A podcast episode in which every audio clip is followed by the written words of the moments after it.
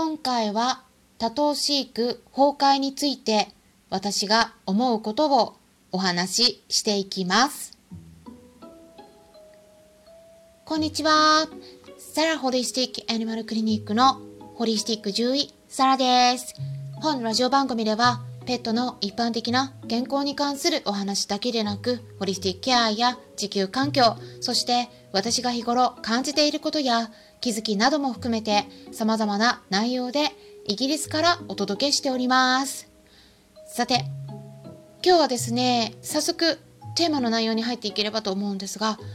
今回はちょっと深刻な話題になります。まあ先月末に発覚した問題がありましたので、ちょっとイギリスとの比較をしてお話しできればと考えたんですね。で、何があったか言いますと、知ってる方もいらっしゃるとは思うんですが、多頭飼育崩壊のゴミ屋敷に閉じ込められた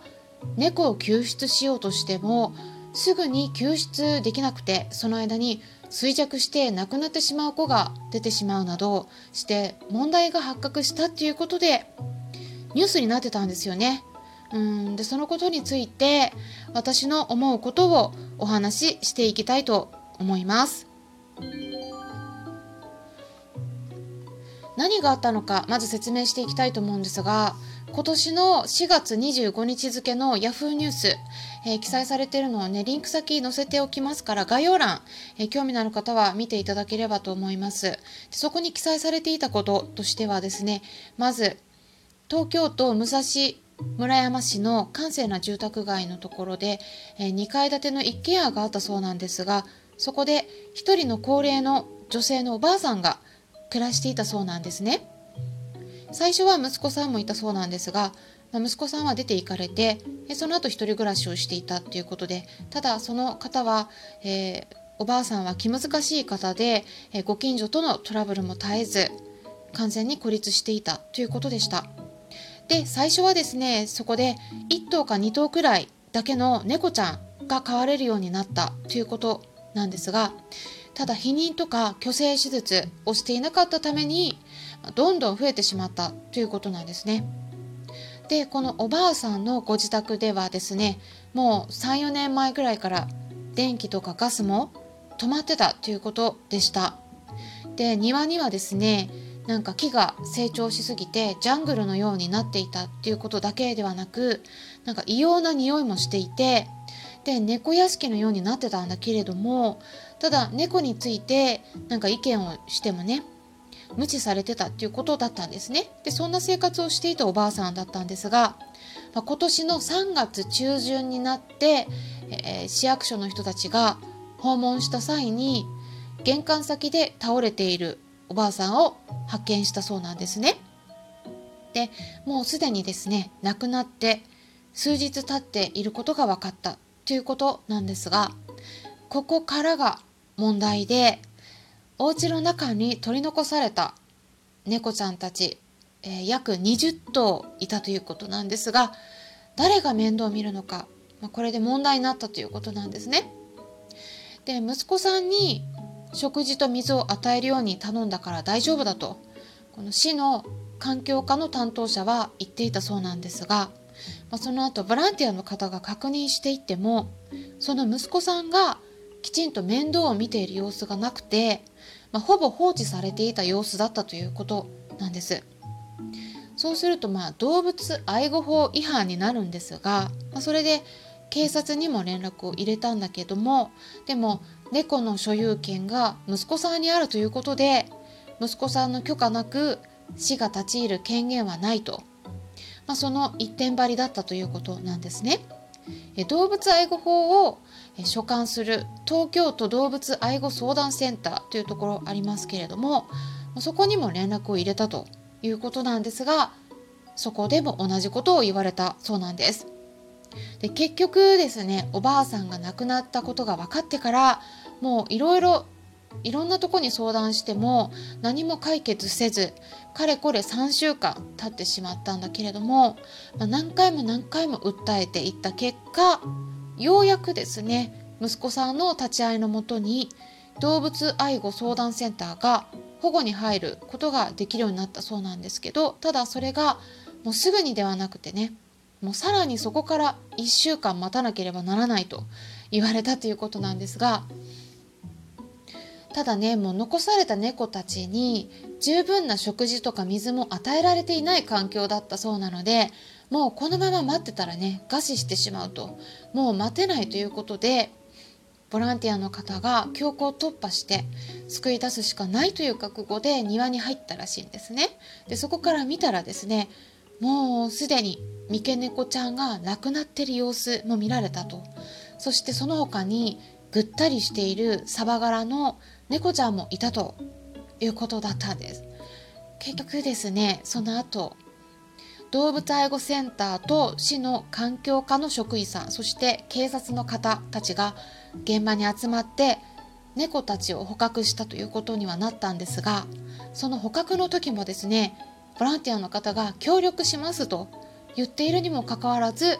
邪魔者扱いされたということでね。なんか見てたら怖がっている猫たちに対する配慮もないようなちょっと、うん、強制的な捕獲の仕方をしてたということなんですね。で捕獲作業が終了した段階でその後ですね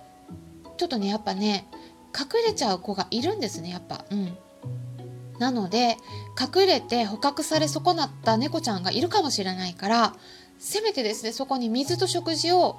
残してくれないかと置かせてもらえないかって言ってもなんか取り合ってもらえなかったということなんですね。結局ですねその後最終的にはやっぱり取り残されてた猫ちゃんがいたということなんですね。うん、でそれでねあのそれだけでなくて最終的にはですねあの最初に発見してた衰弱してるように見えてたサバ柄の猫ちゃんそしてその前にも見つかってた三毛猫ちゃん2頭亡くなってたっていうことなんですね。えもうそうすると、ね、ボランティアの方としてはねもう前から気づいてたわけなんですよ。行政の方がね行政がもっと早く動いてれば助かったかもしれないのにってねやっぱ思いますよねでそう思うとボランティア活動されてる方はね本当に悔しくて仕方なかったんではないかなって、うん、もう心がね痛みますねでそれで今回この日本のやり方についてね、うん、そのニュースを見て、えー、まあ、記事を読んでね私が思ったのはやっぱりなぜもっとスムーズに猫ちゃんを助けてあげられなかったのかっていうことなんですよね。でおばあさんが亡くなってしまってその後の所有権は息子さんに渡ってるっていうのはね分かりますがその息子さんがきちんと面倒を見ていなかったのが問題ですね。でこれ動物愛護法違反なんですよね。うん、これ日本でも違反にはなります。でペット動物と一緒に暮らす場合には食事と水を毎日きちんと与えるっていうのは日本であってもイギリスであっても飼い主さんの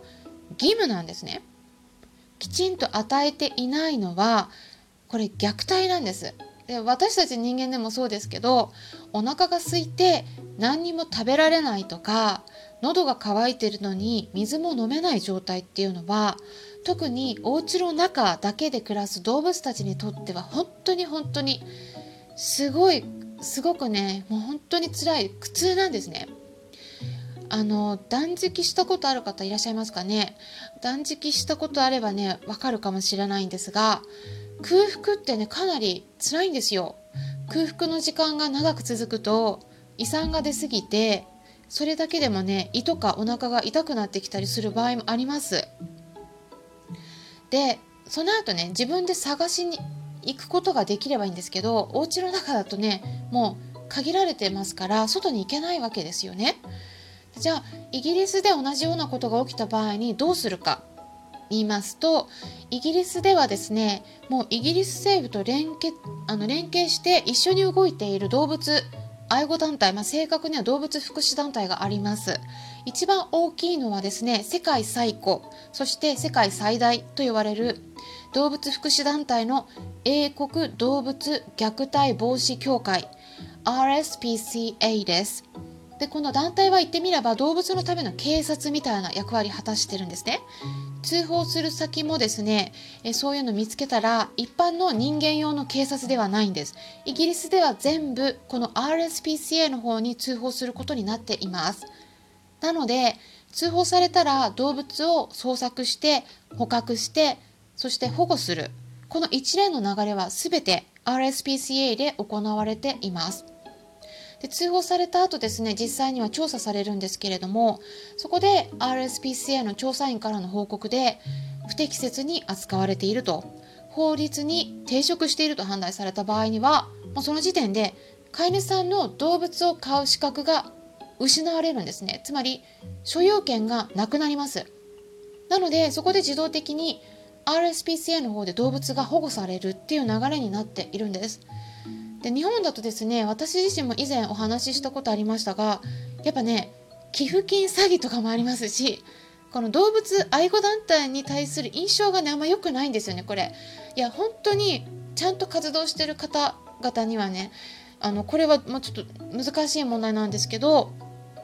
一般の人にとってはねどこを信用したらよいのかがわからないっていうのがねこれが大きな問題じゃないかなって思うんですね。